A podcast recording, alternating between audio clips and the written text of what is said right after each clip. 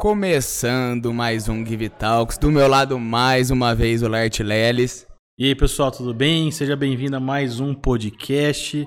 Semana passada estávamos falando de coisas que engorda, semana fala coisas que emagrecem. Exato, vai ser uma, uma boa sequência do nosso podcast É, aqui. Vamos falar de esporte, alguma coisa, né? Vamos mudar um pouquinho. Vamos apresentar a nossa convidada É de isso aí. hoje também para já introduzir esse assunto. Ela que é formada em direito, tem uma pós-graduação na área também, direito digital, porém tem uma outra vertente aí profissional também. Ela é atleta de beach tênis, está na categoria amadora, mas caminhando aí para profissional, vai ser uma atleta profissional que a nossa região vai ter também. Ela é professora na Arena MD e também em Mogi, Guaçu em Mogi Guaçu. Tainara Lopes, seja muito bem-vindo, muito obrigado pela presença. Obrigada, eu que agradeço pelo convite. É um prazer estar aqui com vocês. É isso. Só falar antes da gente começar a nossa conversa que precisa ser falado. O Give Talks é uma realização da produtora Jaguari em parceria com a Hello Mark e a Octa Soluções. Siga as nossas, a empresa do Light e do João nas redes sociais. O nosso estúdio e a nossa produção estão disponíveis caso vo- você queira realizar o seu próprio podcast. Então entre em contato e a gente está aberto a apoiadores. Bom, Tainara, vamos lá, vamos começar esse papo. Vamos entender como é que foi essa história de- do direito pro esporte, né? Eu queria saber como é que era a Tainara quando era jovem, se ela já pensava no esporte e como é que foi direcionada aí para a área do direito, né? Como é que você acabou indo para essa área? Certo, vamos lá. Eu sempre pratiquei atividade física, né? Desde quando eu era muito nova, muito jovem, na- no ensino fundamental, sempre fui atleta. É, já fiz ginástica olímpica, já joguei futsal, futebol, inclusive jogava futsal aqui para a prefeitura também. E sempre fui apaixonada por esporte. Quando eu fiquei um pouco mais velha, né, na hora de escolher a faculdade, por causa de família também, decidi cursar o curso de Direito.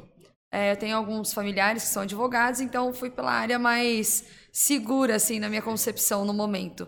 Me formei, não me arrependo, eu acho que é uma área super válida, cheguei a advogar durante alguns anos, mas agora decidi seguir aquilo que era meu sonho, minha vontade, e fui para a área do esporte, né? Quando eu comecei a jogar beach tênis, me veio essa vontade mesmo de dar aula, de ter mais conhecimento sobre o esporte, entender mais sobre o corpo humano. Então, comecei a, a estudar, fazer educação física. Tainara, eu queria falar um, um pouco desse começo seu, assim, como é que eram essas dúvidas que você tinha. Eu imagino que, pô, com 17, 18 anos ali, pra escolher o direito, pareceu muito mais seguro. Eu vi que você passou por alguns lugares bem interessantes quando você estava na, na faculdade, que foi o INSS, o Tribunal de Justiça e a Polícia Civil, né? Eu queria que você comentasse também um pouquinho desse período, como é que foi, como é que é essa faculdade, né, no caso, e como é que foi passar por esses lugares. Certo, é, quando eu estava na faculdade de Direito, eu dei muita ênfase em fazer estágio, porque assim, o, di- o direito é muito amplo, né? Ele tem muitas áreas. Então eu queria aprender um pouquinho de cada coisa, sou, sou muito curiosa. Então, no- logo no primeiro ano, eu comecei no escritório de advocacia aqui da cidade, gostei bastante. Aí depois, cada ano, eu fui fazendo estágio em um local. Depois eu fui para o INSS, eu adorei trabalhar no INSS, eu não entendia nada da parte de seguridade social, aposentadoria. Então, eu adquiri muito conhecimento lá. Depois eu fiz um estágio voluntário na delegacia, foi pouquíssimo tempo, mas foi suficiente para aprender bastante da área criminal. E como é que é trabalhar numa delegacia de polícia? Ah, é bem tranquilo. As pessoas acham que é corrido, que você vai ficar com medo, mas a parte do estágio, assim, era bem tranquila. Você não, não tinha muito contato com o preso, com esse tipo de crime, né? É, mas o meu estágio mais legal foi no Tribunal de Justiça, que eu fui estagiária na vara criminal. Então lá, sim, eu tinha bastante contato, tinha contato com o júri. É, Coisa mais prática. Exatamente, mesmo ali. super prático, conseguia ler os processos, acompanhar de perto. A doutora Elani, né, que é juíza aqui na vara criminal, me deu uma super oportunidade. Então eu consegui acompanhar bem de perto, conseguia ir nos lugares que ela visitava. Então foi bem interessante, assim. Foi, foi muito. complementou muito na minha faculdade, na minha formação. Bem legal. E como é que foi esse pós-formação? Você se formou, se eu não me engano, em 2016? Isso. Como é que foi isso? Como é que é? Porque aí cai naquilo que a gente estava falando antes da segurança. Como é que é para alguém que é recém-formado em direito? Realmente é assim? As coisas já não são tão assim quanto parecem? Como é que funciona esse pós-formação de alguém que fez direito? É, eu acredito que o direito ele é muito amplo e ele te abre muitas portas, mas quando você se forma, você tem aquele quesito OAB, né? Então, até você passar na OAB é meio complicado você conseguir um emprego. Assim, assim que eu me formei, eu peguei e fui fazer a prova da OAB, fui estudar, então eu fui para São Paulo para fazer um cursinho presencial. Trabalhei lá num grande escritório como assistente jurídica e nesse tempo eu fui estudando para a prova da OAB. É, depois que eu terminei, assim, a, o cursinho, passei na prova da OAB, que eu fui fazer a pós-graduação em Direito Digital e Compliance, que é uma área moderna, né? Uma área que quase ninguém conhece e que eu achei bem interessante, porque eu gosto dessa área digital, dessa, dessa parte de crimes na internet. Eu, eu fui mais para essa vertente, para a área criminal dentro da internet, entendeu? Mas assim, o direito ele abre muito campo. Eu acho que não é um mar de rosa. Infelizmente tem muito advogado hoje, não é uma área muito valorizada como antigamente. Mas sim, ele abre muitos campos para você e dá para ganhar bem, dá para dá para ser bem legal. Você quer colocar alguma coisa?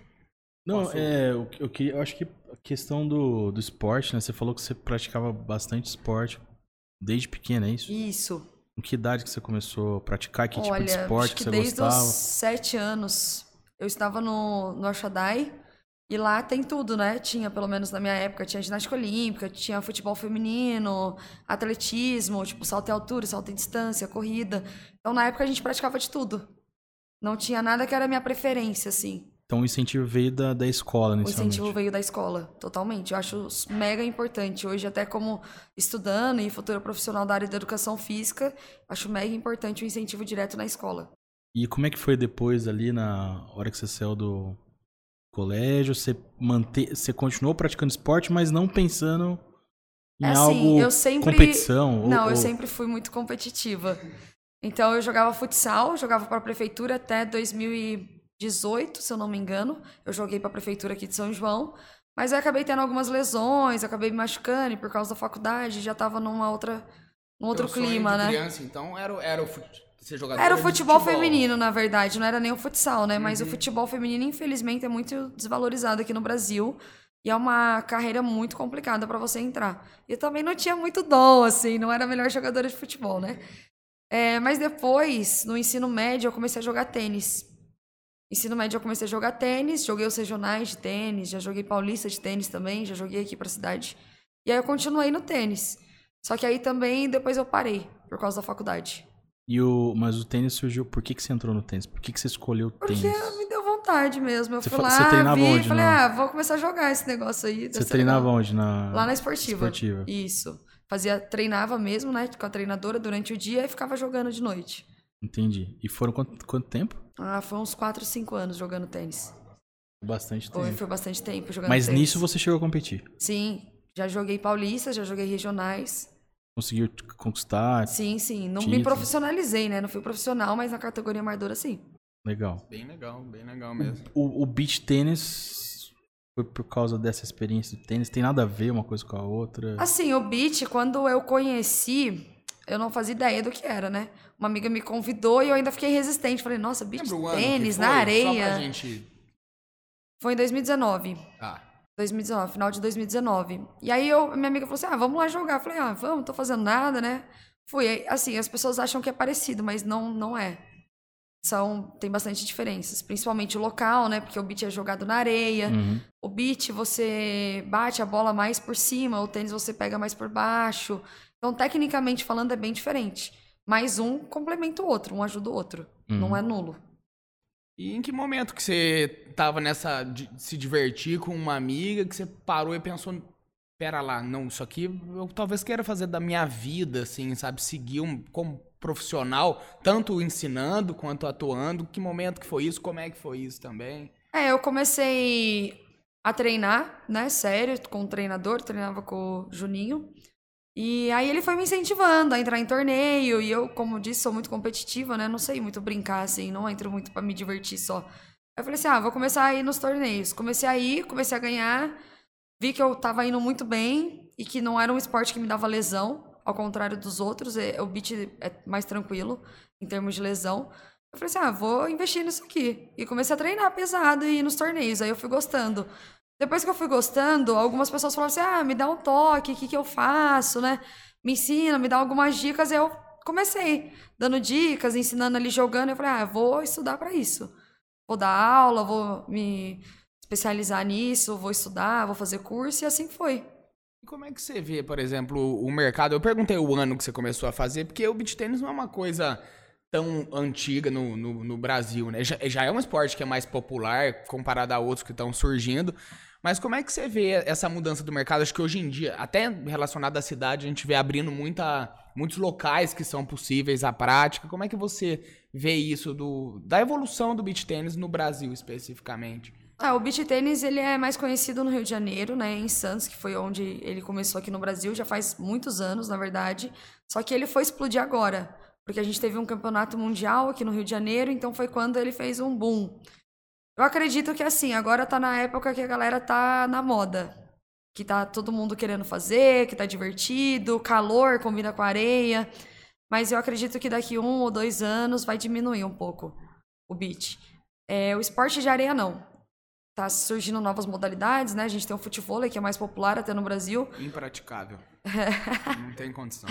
O futebol é uma mais aula, difícil. eu quase morri. O futebol eu é- uma aula, eu parei. Não, areia- Na aula de teste, eu É falei, que não a dá areia é complicado, né? Se movimentar na areia, meu amigo. Você falou que tem essa questão de lesão que é até mais fácil, mas como é que, como é, que é? Porque é muito esforço físico também, né? Um, bate-volta que né? você Tem que ter faz um- ali. Como é que é, por exemplo, a sua rotina de. Foi bom você falar isso do condicionamento, de preparo pra estar tá atuando nesse esporte? Como é que funciona? É, hoje eu, eu tenho treinamento, né, com um professor também, eu ainda faço aula, ainda treino. Também faço academia, porque tem que ter fortalecimento, porque senão você tem lesão. Mas a lesão é mais baixa porque a areia é de baixo impacto, né? Então, apesar do grande esforço físico que você tem, o impacto é baixo. Então, isso ajuda bastante, até fortalecer os músculos. A areia pe- pe- pesa bastante. É, passo com o nutricionista também, porque hoje tem que ter um cuidado com a alimentação, porque senão eu me desgasto muito, perco muita energia, muita caloria, não consigo repor. E aí no outro dia eu tô muito cansada. Então, assim, a minha rotina de treinos é semanal, não pode parar, né? Quantas vezes por semana? Eu treino todos os, dias, Todos os dias. Todos os dias. Alguns dias eu faço físico na areia, alguns dias eu faço mais treino técnico, mas também faço academia. Então, eu tento me dividir para ficar balanceado. Mas todo dia você fala de segunda a segunda. De sábado, segunda a sexta, né? Ah, tá. Sábado e domingo normalmente eu tenho torneio. Ah, entendi. Pô, meio que Todo final dia, de praticamente, semana. porque É basicamente todo final de semana. Hoje eu tenho tentado priorizar os torneios que são mais importantes, que são maiores, para não jogar todo final de semana, porque é muito desgastante, né? Mas tem mês que não dá. E como é que funciona os campeonatos relacionados a beach tênis? É, é- é- são etapas? É um- são regiões mesmo? Que é um campeonato, você vai, compete ali, ele tem um fim? Ou é uma coisa mais longa? Como é que tá funcionando essas competições? É, hoje você- a gente tem vários modelos de torneio, né? Tem os modelos que são mais internos, que são das arenas locais, regionais. Então você vai lá, joga uma etapa naquele final de semana e acabou. Você ganha a premiação ali, que normalmente é um troféu, uma medalha. É, temos é, torneios que são mais compridos, por exemplo, o Circuito Beach Tennis, que é um dos mais conhecidos aqui no estado de São Paulo, que ele é durante o ano todo e tem um ranking. No final do ano, se eu não me engano, os, os melhores colocados ganham uma viagem para a Itália, então é bem interessante. A gente tem o Paulista também, que são etapas, então quase toda semana tem uma etapa em cidades diferentes. Esse circuito paulista, os melhores colocados do ranking joga representando o estado de São Paulo. E tem os federados, né? Que são os mais importantes, que são o que vem o pessoal de fora do Brasil, que são internacionais também, que é o que considera no mundo inteiro. Então tem etapas que são no Brasil, tem etapas que são fora. uma dúvida. Se joga em dupla? Ou não? Ou é individual? o beat é? você consegue jogar individual, que a gente chama de simples, mas não é tão comum ter em alguns torneios. Na maioria é dupla. Você joga em dupla. Eu jogo em dupla. E, com, e as- é- você tem uma pessoa fixa, como que é? Ou não? Olha, depende Cada da hora. fase. Já tive fase de ter parceiros fixos, mas no momento não. Depende do torneio também, depende da torneio disponibilidade da pessoa. Entendi. Em geral, hoje em dia eu não tenho nenhum parceiro fixo. Tô tentando, vamos ver se vai dar certo. Parece. É, essa, essa é a meta, né? Porque quando você tem um parceiro fixo, você consegue ter mais entrosamento, consegue treinar junto. Então você já vai conhecendo a jogada do seu parceiro, já sabe a deficiência dele também. Então Essa- é mais Você fácil. diria que são as vantagens, por exemplo, de, de uma dupla que atua junto todo Ah, final com de certeza, semana, com assim? certeza. Acho que entrosamento faz total diferença. Você deve xingar muito seu parceiro, né? Ô, louco, não. Você não é muito pode. competitivo. Já assumiu que é competitiva. competitivo. Aí o camarada, ela dá um pá, e quando vê volta, ele pisa na bola, né? Ixi. Não, não xingo, porque as pessoas que jogam comigo são pessoas competitivas também, né? Pra estarem ali nos torneios que eu jogo hoje, não. Então são pessoas muito parecidas. Mas não, não, não tem essa. Tem uma. Óbvio que a cobrança ali tem, mas eu vejo que eu, eu- tem muito vídeo que bom, principalmente em futebol, de umas brigas assim, que você fala assim, não briga física, mas de discussãozinha besta. Nossa, como é que você não chegou nessa bola? Tem bastante isso também no, no, no- ia falar beat soccer, no beat tênis, ou é é uma coisa mais simples comparado? assim, Não, tem, eu acho que depende da pessoa, tem sim. Só que o beat ele puxou muito do tênis, né? Então no tênis, como é um esporte mais clássico, tem menos briga, é uma coisa mais, vamos dizer, elegante, eu acho que essa é É, a mas você palavra. falou assim, mas... lasanha de ontem pesou, né, amigão? Assim, tipo, umas É, coisas assim. não, mas tem, com certeza. Na hora que para ali pra conversar, né? Porque nas viradas do game as pessoas podem sentar. Pode sentar trocar uma ideia. Então pode tomar uma aguinha, ali tem uma conversinha, né? Ô, vamos jogar, o que, que tá acontecendo? Vamos acordar pra vida. Curiosidades de jogar. Eu tenho muito esporte que tem um, assim, uma comunicação. Quando é em dupla, tem algum, algumas coisas, tipo uns, uns códigos, assim. Você tem isso também ou não? Não, não, em geral não. Assim, ó, vai ter. Vamos, vamos, pegar aquela jogada que eu vou fazer assim. Não. Acredita assim, se você tem uma dupla que você tá entrosada, você pode criar jogadas, né? Como em qualquer esporte, mas não tem nada muito manjado que você super combina. Entendi. Tainara, uma, uma pergunta bem de leigo, porque eu acredito que talvez algumas pessoas tenham interesse em, em começar a pra- praticar o esporte a partir da, da sua entrevista aqui. Quais que são as regras para realmente de funcionamento de um jogo? Os pontos são marcados, por exemplo, igual o tênis de 15 em 15. Quais que são as? Um toque na bola por pessoa? Como é que funciona para quem tem interesse em começar e quer começar a entender também como é que funciona o esporte? É, as regras são bem parecidas com o tênis. A diferença é que, por exemplo, no beat você dá um saque e não dois. Então, se você erra o primeiro, você não tem o segundo, você perdeu o ponto mesmo. Já vai pro seu adversário. Então, o saque é direto. A pontuação é 15, 30, 40, mas não tem vantagem. Diferente do tênis, né? Que tem a vantagem. E no beat já é 40, quem fizer, fechou. É, o jogo é de um lado pro outro, somente um toque, você não pode passar pro seu parceiro. Então é bem rápido, é um Bem jogo bem guardou. rápido. Exatamente, ele vai, a bola vai e volta muito rápido, não pode deixar ela quicar. Então ela é sempre no ar. Então ela é meio misturada um tênis com vôlei, né? Eu queria voltar. Você quer colocar alguma coisa Não. a respeito disso? Pode. Eu pode queria voltar um pouquinho, falar da sua carreira mesmo. Você tocou um assunto alguns minutos atrás, que foi a OAB. A gente já conversou com algumas pessoas que são formadas em direito, porém, eu acho que não atu... as que a gente conversou também não, não atuam mais na área. Só que a gente nunca conversou especificamente sobre a, a OAB. É óbvio que é uma obrigatoriedade aí para quem quer seguir em alguns ramos do, do direito aí. Queria saber como é que foi esse momento de preparação, o quanto é difícil também isso aí, a cobrança que eu imagino que fique de, de você com você mesmo. Como é que foi que você passou por isso e a hora que você conseguiu também o sentimento que foi? Nossa, a OAB é uma história. a OAB eu acho que é muito complicada. É, é um pouco de estudo misturado com sorte, depende da prova que você pega. A primeira fase é múltipla escolha, então também depende de sorte, né? Porque tem gente que vai lá, chuta e vai acertar. Mas obviamente é muito estudo. Não foi uma fase fácil, é muita pressão, tanto sua quanto da sociedade, né? Porque se você fala que você é um estudante de direito, você se formou e não tirou a B, todo mundo fica, mas por quê? Mas por quê? Essa pergunta direto. Então, assim que eu me formei, eu prestei a primeira prova, não passei. Depois eu fui para São Paulo para fazer cursinho, era bolsista lá no cursinho, estudei muito, muitas horas. Era assim, de segunda a segunda, literalmente, sem finais de semana, sem vida. Foi uma fase bem complicada, uma fase de bastante pressão. Teve uma prova que eu reprovei por um ponto. Então é bem desgastante para quem faz direito a OAB. Eu acho que mexe muito com o psicológico da pessoa. Mas também quando você passa é o melhor sentimento da vida. Você percebe que, meu, nada mais te para. Tudo que você quiser, você é capaz.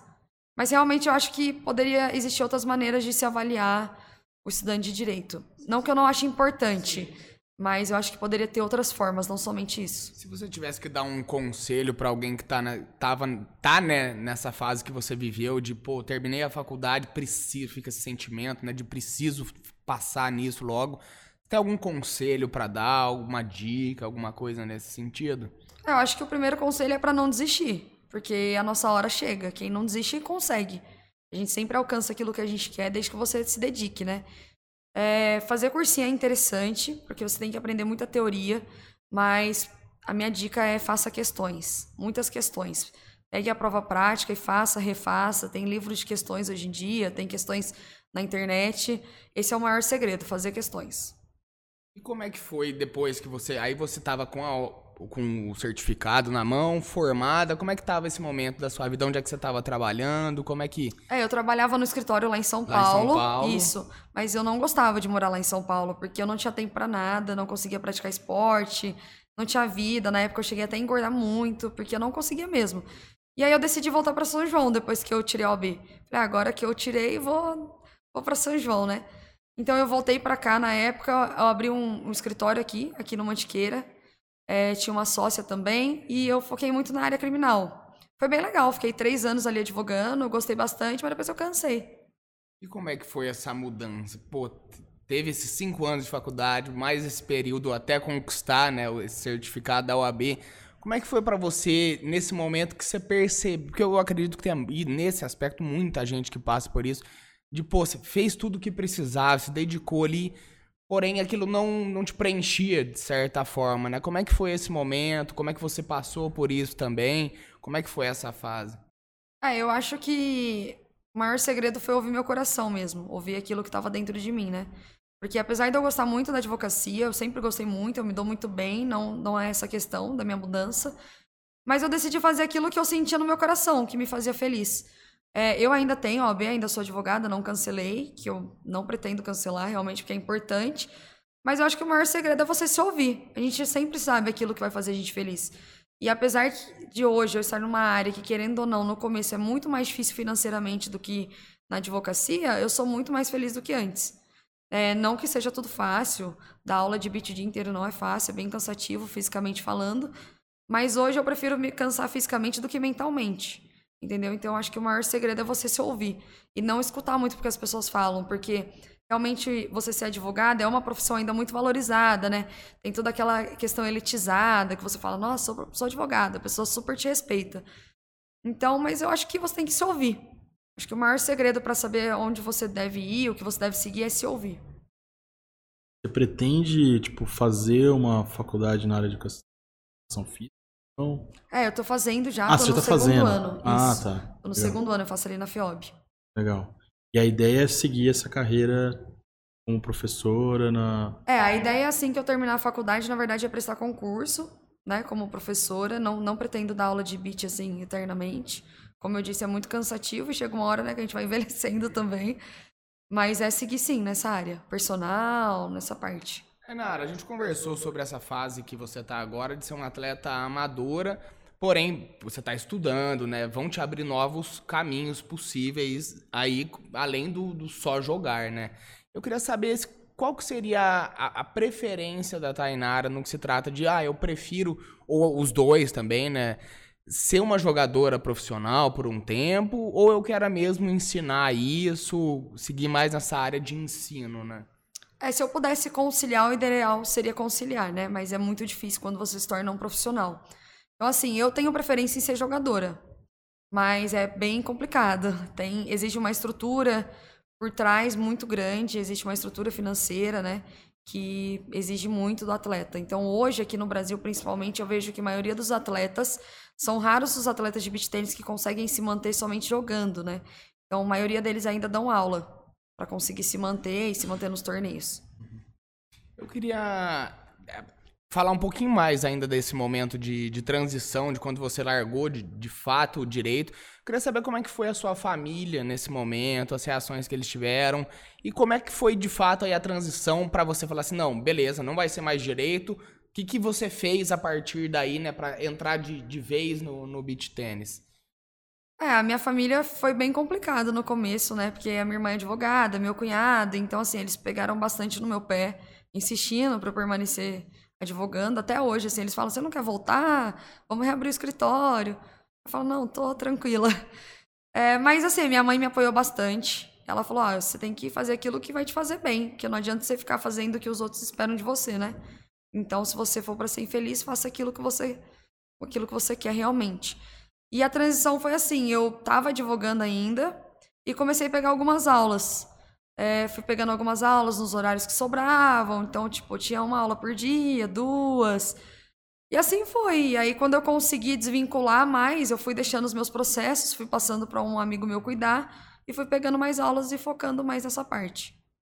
Que hoje é impossível conciliar. Eu não consigo, é bem cansativo. Ô, ô, Tainara, uma coisa que é, tá, tá em alta, né? Falando bastante aí.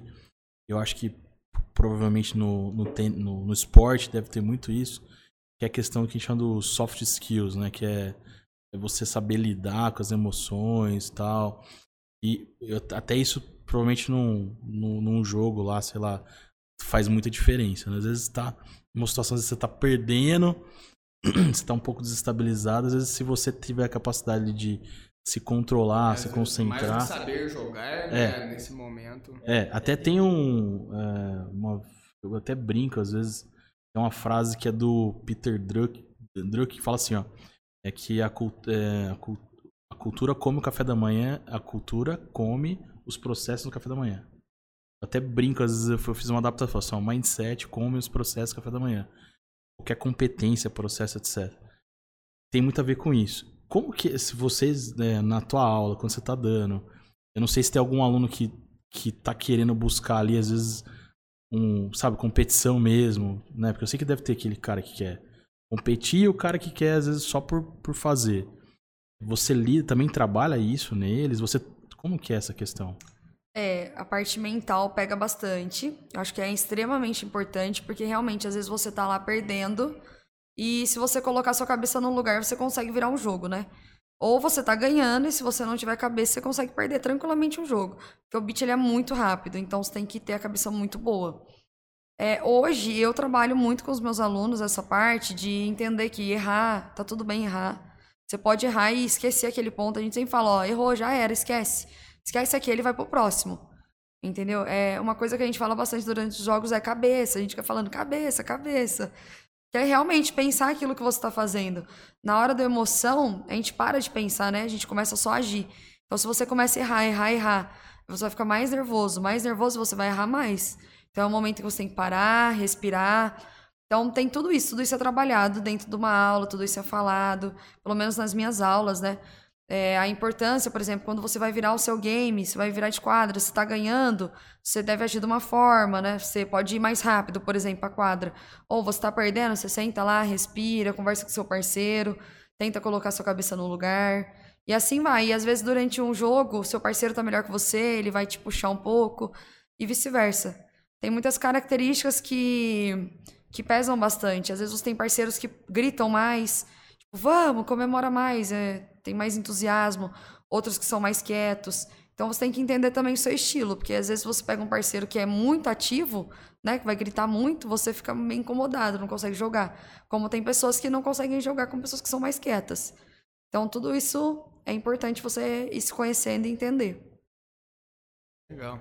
Eu queria. Eu vi que você tirou, acho que. Eu não sei pra poder dar aula de, de beach tennis o que, se, se é obrigatório, alguma coisa, mas eu vi que no seu caso você tirou alguns certificados, algumas coisas.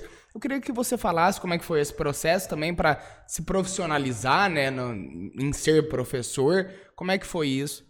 É, hoje no beat não tem nada muito obrigatório, né? Inclusive na faculdade a gente não aprende sobre esportes de raquete. São poucas que você tem um embasamento, assim.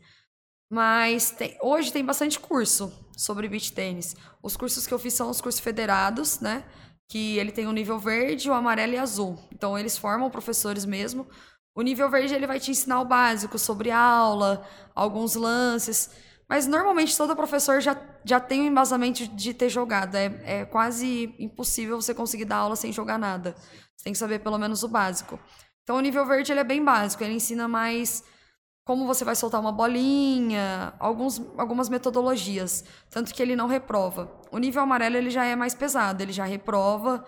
Então, por exemplo, na minha turma de 80 professores, sobrou 40 conseguiram passar. Ele é bem pesado assim, você tem que entender bastante de posicionamento até de onde você coloca as bolas, como é a postura de como professor, é, você faz prova teórica também no curso, então é bem legal. Eu sempre estou estudando, tentando melhorar, né? Porque eu acho que tudo é aprendizado. Tem outros graus? Tem o nível azul ainda, que tá faltando eu fazer, que daí é mais complicado ainda. E você tem como meta um Tenho, dia? quero fazer, que ainda não abriu as inscrições para esse ano. Esse azul é tipo essa terrestre ali. Tipo, É, o Nossa. azul dizem que reprova bastante. É, se 50% do mar, imagina o Não, azul. É. E assim, o amarelo, a tendência é reprovar mais ainda, de acordo com os professores. Que eles são os treinadores da seleção, né? E eles disseram que hoje tá, tem muita gente querendo dar aula. E as pessoas não têm fundamentação nenhuma para dar aula. Então eles estão pegando e realmente tirando quem não sabe nada. Mas, legal. apesar deles tirarem, como eu disse, você pode dar aula sem ter o curso, né? Então, Ah, mas é um diferencial gigantesco. mas é um diferencial. Se o aluno for analisar, é um Os professores, eles, eles são das, é, treinadores da seleção, é isso? Esses professores são treinadores da Então. seleção brasileira. É uma, tem um peso gigantesco. Chega É. na- numa. Ó, as pessoas tá- fiz certificado com. Não, e esse mercado crescendo, né? Igual a gente tá falando, se alguém tem interesse, vai procurar alguém que, que muito. Eu acho que provavelmente você tem que tenha, procurar né? quem já tem muito embasamento, né? Os caras já têm anos de beach tênis, né? E o legal é que, assim, desde o amarelo você já pode au- auxiliar eles na seleção. Então, eles chamam alguns alunos dos cursos para auxiliar durante as competições oficiais.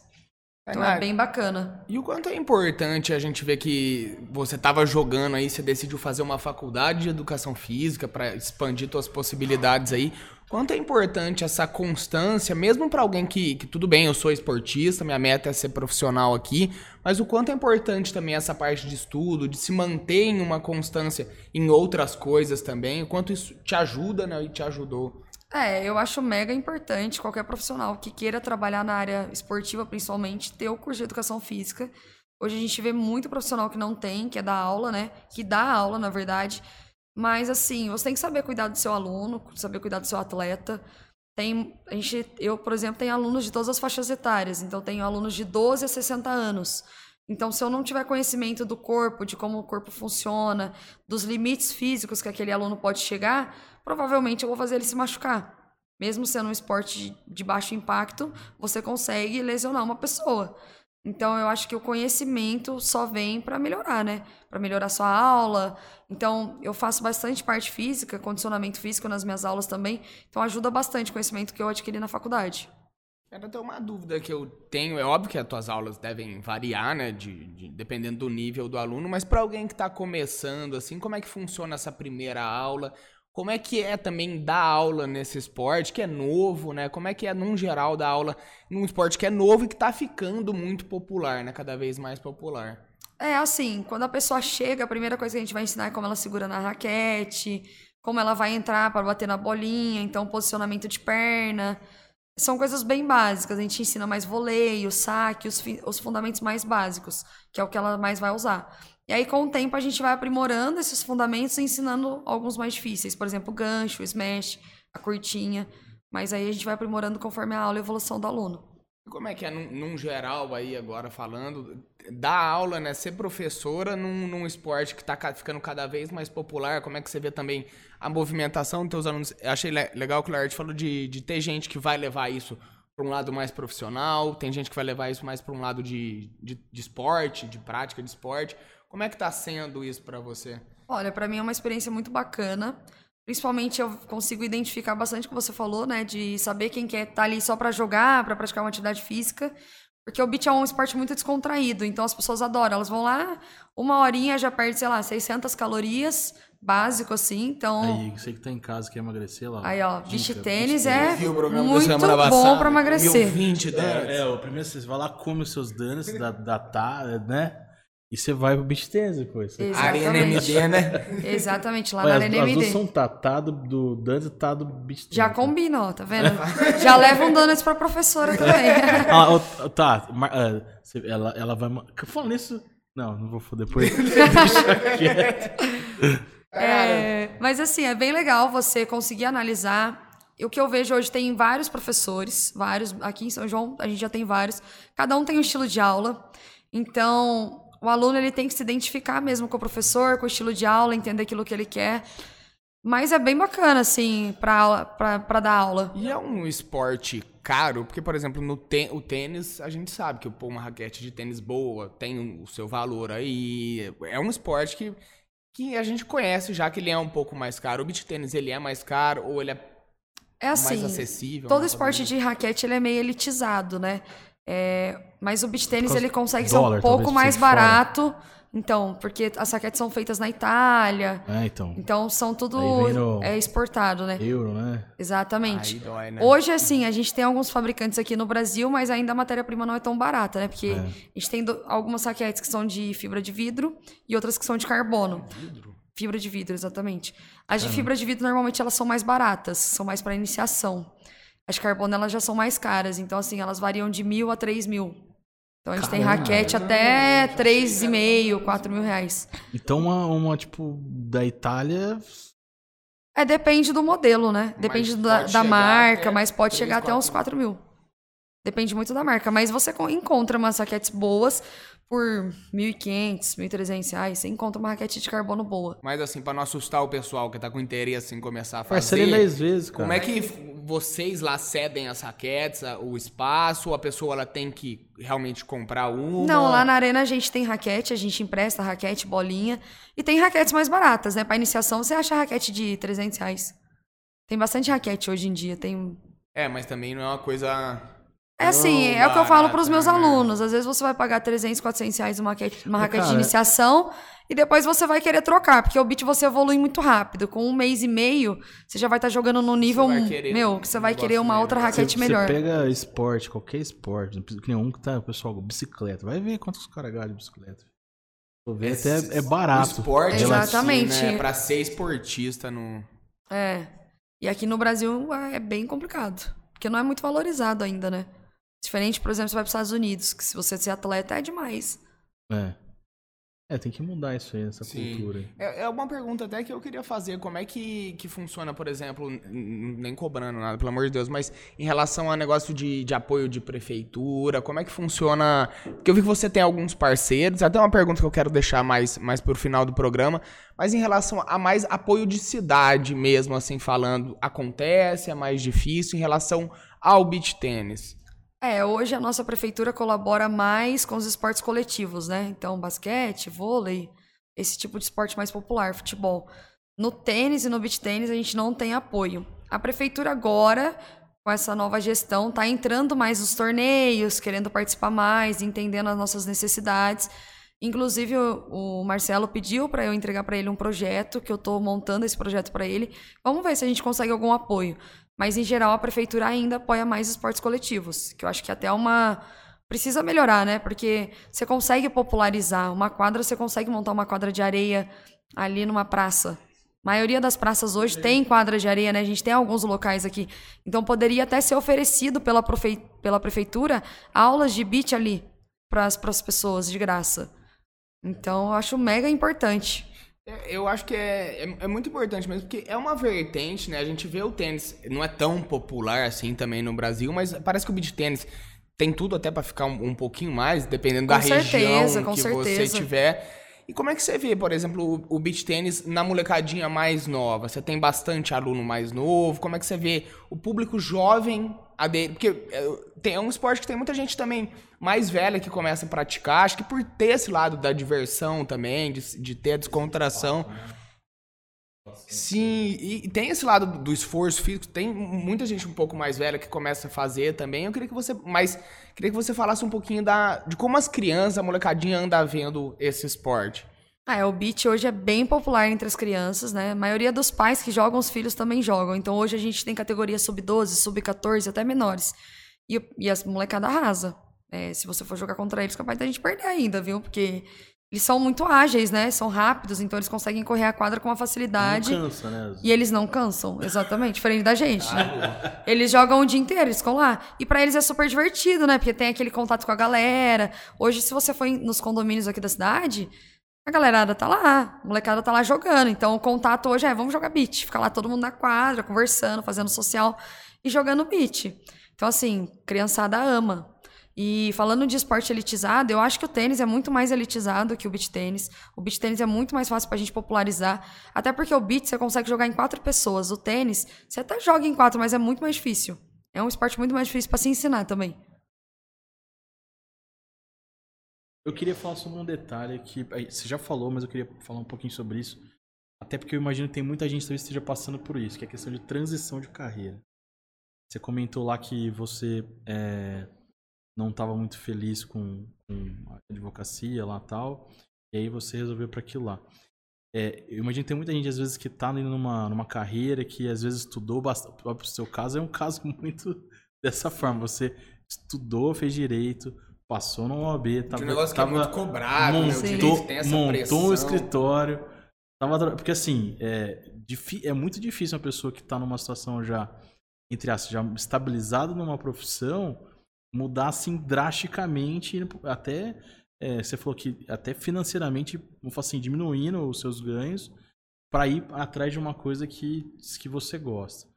É, eu queria que você talvez é, comentasse um pouco sobre isso e, tal, e quem estiver em casa vendo, às vezes está numa situação parecida, que, que dica que você dá, como que você, como que você lidou com isso? E você já falou da família, etc, mas eu acho que mais consigo assim mesmo, que como que foi isso, isso daí? Que dica que você daria para quem tá numa situação parecida?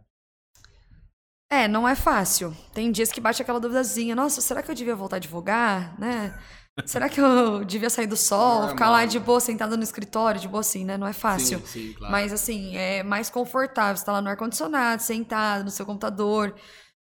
É, Eu fiz terapia, né? Faço até hoje terapia. Eu acho que isso ajuda bastante. Você tomar suas próprias decisões e aprender a se acolher e se escutar mais.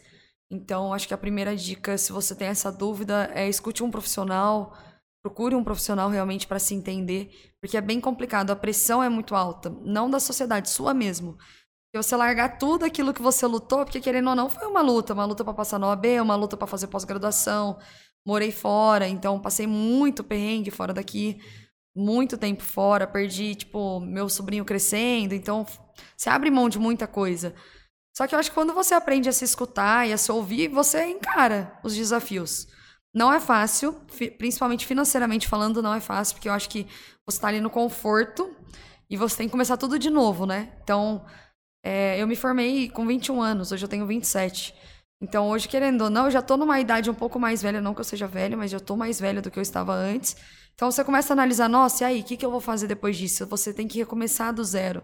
Mas se você realmente sonha, que se aquilo realmente é- te agrada e te faz feliz, vai em frente. Encara. E outra coisa, nada que você estudou é perdido. Eu acredito muito nisso. Então, eu sempre vou ser advogada. Se amanhã eu decidir voltar, tá ali. É só recomeçar. Entendeu? Então nada é perdido. Minha mãe sempre fala isso. Se você tem um sonho, vai atrás daquele sonho. Porque você sempre pode voltar para casa. Sua casa sempre vai estar ali, sua família sempre vai estar ali para te acolher. Então, aquilo que você estudou, a sua primeira profissão, você nunca vai desaprendê-la. Você, no máximo, vai ter que se atualizar. Mas você sempre pode voltar. Então, acho que é sempre válido tentar, né? Se arrependa de fazer e não de não tentar. Acho que é muito você que isso. tá aí nessa dúvida, tem que, tem que arriscar. Tentar. Tem que arriscar, tem que tentar. O não a gente já tem, né? É. Acho que é pior você, tipo, passar a vida e falar, podia ter feito aquilo que eu queria. Exatamente. Eu acho que é pior. Sim. Muito pior. Né? Exato, eu sempre quis fazer educação física. Se eu vou, depois que eu me formar, pode ser que eu não goste mais, mude de ideia, volte que querer advogar, ou pode ser que eu invente outra coisa na minha cabeça, a gente nunca Culinária, sabe. fazer É, é uma fisioterapia da vida, sabe? pode Você vai, uma coisa vai puxando a outra. Sim. Então, assim, eu acho que conhecimento nunca é demais e você sempre pode voltar. Eu prefiro me arrepender daquilo que eu tentei. Falar assim, não, eu tentei, eu fui atrás, fiz educação física, fui dar aula, risquei, tentei de tudo. Não gostei, não deu certo, agora eu vou voltar a advogar. Do que ficar ali advogando e pensando o resto da vida, nossa, como seria sido? Mas e hoje? O que você se sente realizada? Não, eu tô bem, tô muito bem. Não Só pretendo voltar a melhor- advogar. Melhor decisão que você tomou? Foi. Eu fiquei muito estressada advogando, é, É, mas criminal, muita eu até te pressão. Mulher no criminal, você é corajosa. Não, eu adorava. Assim, a área Mas você ia pra criminal. cadeia mesmo assim? Adorava. Júri. Gente, júri era meu favorito. Pegar uns Lidar com homicídios da vida. Adorava homicídio. Homicídio é isso? vida. Né, homicídio não é vida, né? Mas. homicídio era muito legal. Adorava. Você era corajoso. É, Isso eu sinto falta. Porque, da adrenalina, mas- sabe? Tipo uma delegacia na madrugada. Mas você, tipo, já pegou umas ameaças assim ou não? Eu nunca fui ameaçada. Assim, as pessoas pensam que os bandidos ameaçam advogado, mas não é bem assim, não. Eles Ah, respeitam. Então, se você Pisar É na que eles bola. precisam também, né? É que eles precisam, né? Depende. né? É assim, você sempre tem que tomar cuidado. Você nunca dá, tipo, informações da sua vida Vou, pessoal. vou, vou, vou tirar você daí, não tira. Falo, E aí, doutor? Obviamente, por exemplo, quando eu advogava, principalmente na área criminal, minhas redes sociais eram muito mais fechadas. A minha vida pessoal era muito mais contida do que hoje. Nossa, hoje como é mais foi aberto. Porque você falou agora que você tem 27. Isso já tem al- alguns É, já tem anos. Como é alguns que foi anos. passar por isso tão nova? Como é que. Ah, eu sempre arrisquei muito. Eu nunca fui, tive muito juízo, assim, nesse sentido. Tipo, eu nunca tive muito medo. Então, meu, eu acho que tudo começou no estágio, né? No estágio eu já perdi o medo. Porque eu lidava com um bandido ali, eu só era uma mera estagiária. Então, tipo, não tinha segurança nenhuma, não era ninguém. Era só estagiária. Se eles quisessem pegar alguém de refém, era a pessoa certa. Era estagiária. Então, ali eu já fui me desenvolvendo nisso e depois eu perdi o medo. Quando eu me formei, falei, ah, é agora. Mas é muito legal. A área criminal, é, essa área eu sinto falta. Agora, essa área de família, de trabalhista, nossa, gente, isso não é pra mim. Tem que ter muita paciência. E o quanto tudo isso, é óbvio que não especificamente o direito, né? Mas tudo isso que você passou de, de morar fora, de, de- desses perrengues todos, até conseguir o certificado da OAB, de trabalhar no- com, com bandido mesmo. De alguma forma isso te ajuda mentalmente ou a- fisicamente, sei lá, dentro de quadras? De alguma forma você consegue levar tudo que você passou pra dentro? Ah, com certeza. Eu acho que todos os, os nossos desafios de vida, né, nos ajudam em tudo. É, hoje eu sou uma pessoa muito mais forte, uma pessoa mais segura. Confio mais em mim, obviamente, tenho muitas falhas ainda. Mas eu acho que eu aprendi a não desistir daquilo que eu quero. Depois da OAB, é o que eu falei. Depois que você passa na OAB, por estudante de direito, você consegue fazer o que você quiser. Entendeu? Você fala, nada mais me para. Depois desses perrengues, depois de ter morado sozinha, eu sou uma pessoa que encara muitos desafios. Então, tipo, quando eu fui morar em São Paulo, eu mudei de uma quinta para uma segunda. Não conhecia nada, eu só, tipo, fui. E assim, eu arrisco muito. É, às vezes é bom, às vezes não é. Mas eu tento, sabe? Então, ajuda muito, ajuda muito. Você não desistir, você se conhecer, você aprender que você tem seus limites também. Então, como você mesmo falou, né? Hoje eu já não tenho mais a mesma idade quando eu me formei. Então, às vezes eu tô muito cansada pra treinar, às vezes eu dou tanta aula que eu não tenho mais pique pra, tipo, nossa, eu vou lá treinar, ficar três horas em quadra treinando no sol. Não, então eu aprendi a descansar, a me entender, a me enxergar, sabe? Respeitar os limites. Isso você só aprende passando por muita coisa. E tem muita discussão com o juiz, que você ia ganhar todas, pô. Ah, não, não tem juiz, né? No beat Ah, não, não tem, tem, juiz, só é, tem no profissional. É só você e seus adversários lá. Ah, é? Mas aí você caiu pra fora, como é que... Então, ela- às vezes surgem algumas discussões. Em geral, as pessoas conseguem resolver entre si.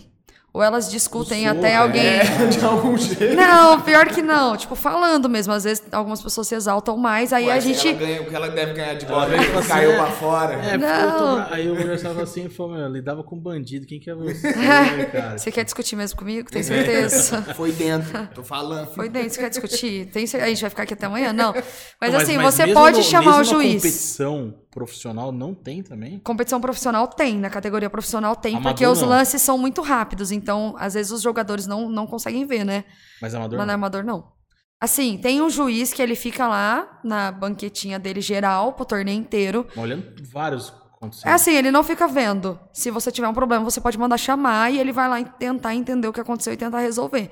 Mas em geral, os jogadores conseguem resolver.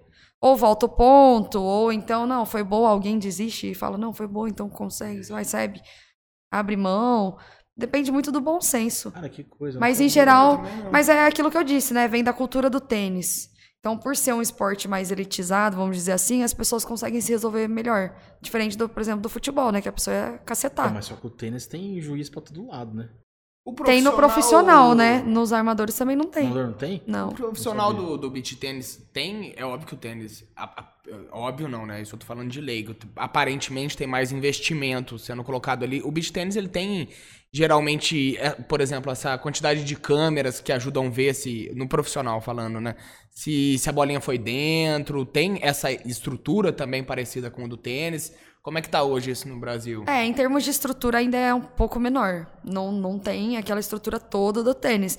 Mas já tá melhorando. Hoje já, já tem câmeras, mas normalmente não é usado para ver os pontos. Mas nesse último torneio que teve aqui no Rio de Janeiro, que foi o Fall in the Beach, em Copacabana, já teve alguns lances que eles voltavam pelo telão para a pessoa ver, que realmente teve a comprovação. E aí a gente tinha árbitro de linha, tinha árbitro de lateral, É, tinha o árbitro tênis, geral, legal. igual o tênis. Porque é muito rápido. É, imagina. Não, e, e tá crescendo cada vez Sim, mais sim. também. É, né? Acho agora que a gente já tá até no Sport Sim, TV, ia então falar, tá bem se popularizando. transmitido. Tá sendo transmitido, tá ficando bem legal. Tainara, e quais que são os seus próximos passos aí no que se diz de Tainara querendo ser profissional de beach tênis? O que, que você tem em meta aí, as competições que você também almeja ganhar, vencer? Que, que, quais que seriam esses próximos passos? É, esse ano o primeiro passo foi subir de categoria, né? Que hoje eu jogo uma categoria abaixo da profissional, que é a categoria A. Você subiu esse ano Eu subi esse mesmo. ano, no começo do ano. É, eu não jogo beat há tanto tempo, né? Eu comecei em É, eu 2019, ia falar isso. aí 2020 com a pandemia dei uma parada, depois voltei no meio do ano, fiquei 2020, 2021 e agora. É, pra mim foi até Foi bem rápido, né? é, eu subi bem rápido de categoria. Então, assim, esse ano eu ainda pretendo jogar categoria A, pra até pegar mais tempo de bola, alguns lances que precisam ser melhorados. Ano que vem, quero subir pra profissional. Esse ano, o que eu quero? Jogar a Paulista e os, os federados, mas para isso ainda preciso de um apoio financeiro um pouco maior, porque são gastos bem elevados. Então, por enquanto, eu jogo alguns paulistas, eu jogo o circuito. É, então a gente tá indo, tá indo aos pouquinhos, né? Mas pro ano que vem, os planos é estar na profissional. Provavelmente, não sei se eu consigo ficar aqui em São João ainda pro ano que vem, né? Mas eu quero terminar a faculdade aqui.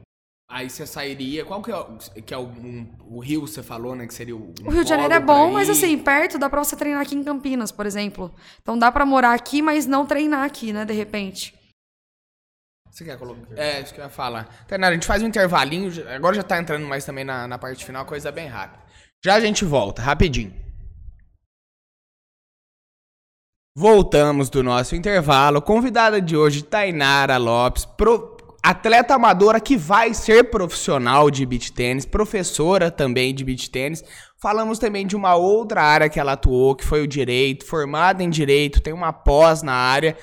Entrando agora mais nessa reta São Paulina. final. nessa reta final de conversa. Vamos falar disso. Nessa reta final de conversa. Tainara, eu queria saber, é, pro pessoal que te- gerou um interesse, né? Que, pô, quero começar. Como é que faz pra encontrar as suas aulas? Aonde que o pessoal consegue te achar? Como é que. As tuas redes sociais também já, já é legal falar. Certo, é, as minhas aulas hoje eu dou aula em condomínio, né, aqui na cidade de São João da Boa Vista, na Arena MD. Então, qualquer contato que seja da Arena também vai vir direto para mim. É, na Arena Mogi, Mogi Guaçu, caso tenha alguém da região também. E direto nas minhas redes sociais. Meu Instagram é Tainara Lopes, underline beach tênis. Bem tranquilo, pois lá Tainara Lopes vai aparecer. Só entrar, Só chamar lá. solicitar uma aula. Tem lá o link direto pro meu WhatsApp também. E a gente faz uma aula experimental. A aula experimental é grátis. Então é bem legal, dá pra pessoa ir lá, conhecer, entender mais o esporte, ver se ela vai gostar. Fica o convite aí. Tainara é com TH. TAY. TAY. Isso. Certinho.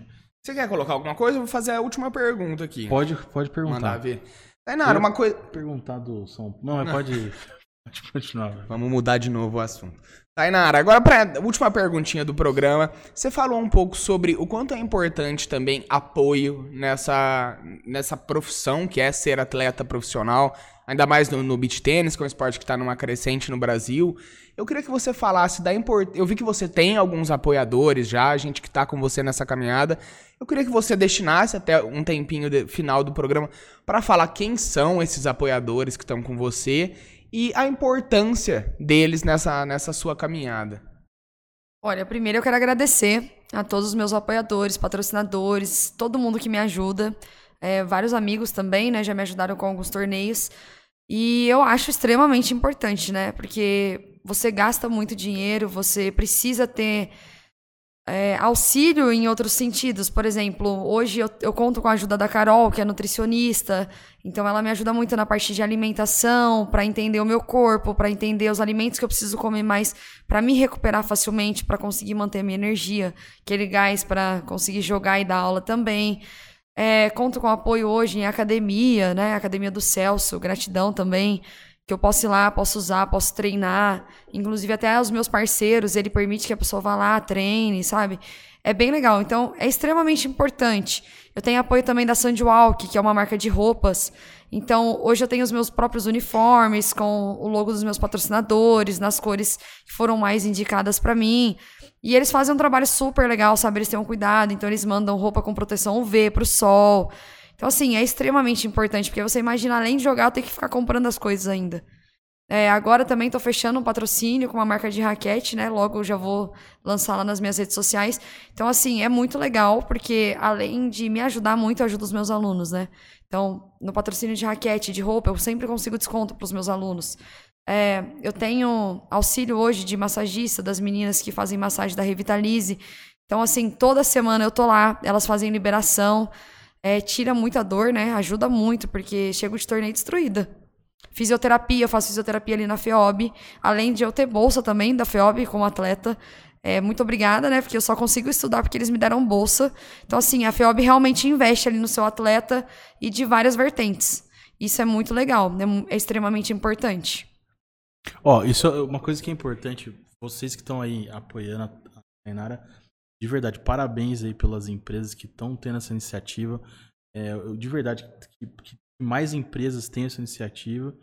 E porque o esporte, eu vejo muito que é uma base. acho que duas coisas dentro da nossa sociedade é educação Concordo. e esporte. São duas coisas pra você ver. Vocês já estão ali, crianças que adoram, estão ali fazendo, e, com certeza tem muita coisa que aprende ali, que é disciplina, que é muita coisa boa, que lá na frente vai refletir num, numa pessoa que vai ser um cidadão do bem, né? E, e me fala uma coisa, para quem mais quiser te apoiar, porque eu sei, por exemplo, você que está buscando um profissionalismo aí, como que faz através do seu Instagram? Como que existe alguma algo que você está buscando, algum tipo de patrocínio? Aproveita e fala aí para o pessoal, quem estiver vendo. É assim, quem quiser me apoiar, quem quiser fazer parte da minha equipe, só entrar em contato direto comigo, ou no meu WhatsApp, ou no meu Instagram, qualquer meus e-mails, qualquer forma, pode ser no meu Instagram pessoal também, é, que a gente conversa. Hoje eu estou procurando mais apoio financeiro. É, meu, qualquer quantia em dinheiro já ajuda para a gente poder ir para torneio, porque os gastos são realmente altos. As inscrições, as inscrições dos torneios são de 100 para cima. Isso para uma categoria. Normalmente eu jogo duas ou três categorias, então vamos dizer que a média é de 200 e pouco, 300 reais só para inscrição no torneio. Mais alimentação, hospedagem, transporte. Então, assim, hoje qualquer ajuda financeira seria muito boa. Legal. Seria muito bem-vinda.